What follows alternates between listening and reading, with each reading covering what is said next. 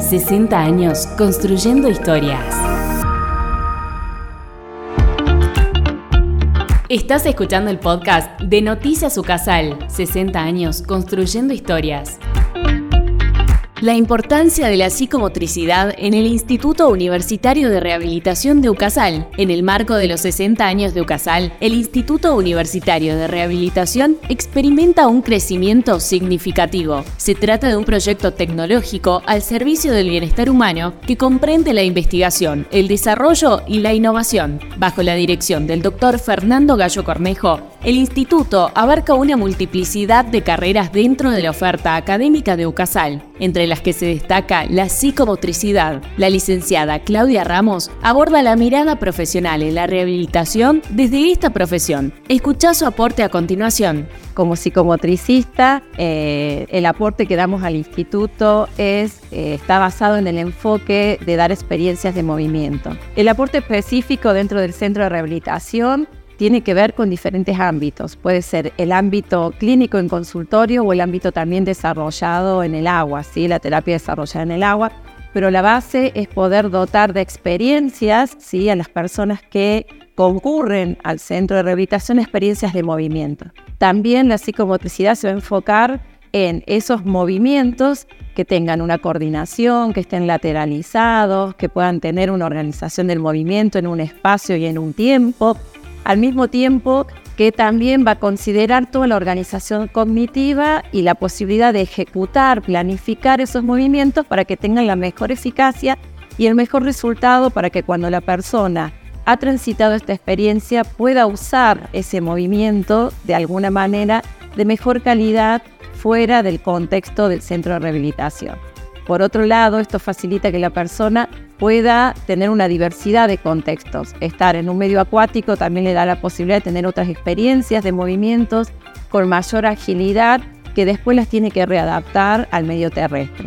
Lo que me parece importante también es el planteo del Centro Universitario de Rehabilitación del Trabajo Interdisciplinario, porque la psicomotricidad sola no, no puede funcionar si no tiene la intersección con otras eh, profesiones y disciplinas, por ejemplo, el acompañamiento de la terapia ocupacional, que la terapia ocupacional le va a aportar a la psicomotricidad la posibilidad de pensar las actividades ocupacionales. Entonces el psicomotricista va a planificar la coordinación de movimientos para que se puedan desarrollar esas actividades. Se trabaja a la par de los kinesiólogos. El kinesiólogo nos prepara ese cuerpo instrumental, ¿sí? Para que pueda entrar en sinergia de movimiento y el psicomotricista poner el cuerpo en movimiento. La fonoaudiología nos sirve para todo el aspecto que tiene que ver, el cuerpo es parte de comunicación y también de expresión de emociones. Y así con la psicología, porque también eh, trabaja a partir de considerar al paciente de sus estados mentales. Entonces los aportes y la interdisciplina con los psicólogos es muy interesante. También con el trabajador social porque nos permite tener a nosotros una realidad más acabada, ¿sí? poder hacer un registro de su vivienda, un registro de su historia, un registro de su familia. Los invito ¿sí? a que puedan ser parte de este instituto, que se sumen, poder hacer pasantías, poder conocerlos, poder animarse a encontrar una experiencia única como la que se está desarrollando acá en Salta, en nuestra universidad, eh, Universidad Católica de Salta, y que creo que no hay otra en el NOA.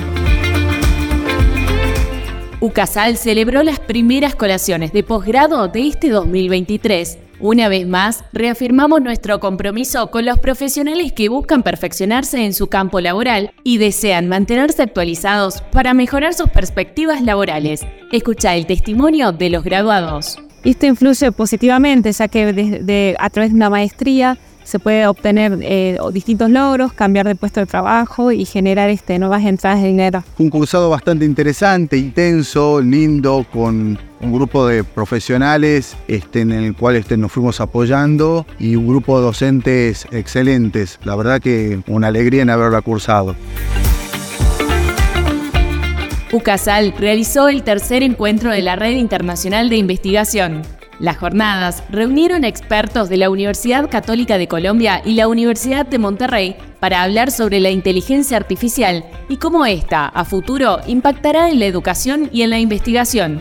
Escucha de qué se trató. En los 90 trabajos que se presentaron, más del 70% son de UCASAL, de investigadores de UCASAL, de proyectos que, que tienen el Consejo de Investigaciones de la Universidad. Este, y bueno, y en el plano internacional, por supuesto, eh, trabajar en redes siempre suma, ¿no? Permite que nuestros investigadores se conecten, accedan a otros conocimientos, eh, puedan compartir opiniones, sobre todo tratándose de tres eh, universidades que somos todas de América Latina.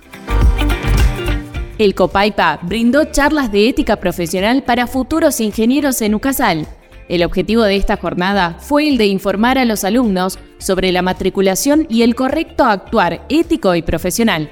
Escucha a Horacio Gutiérrez, uno de los disertantes.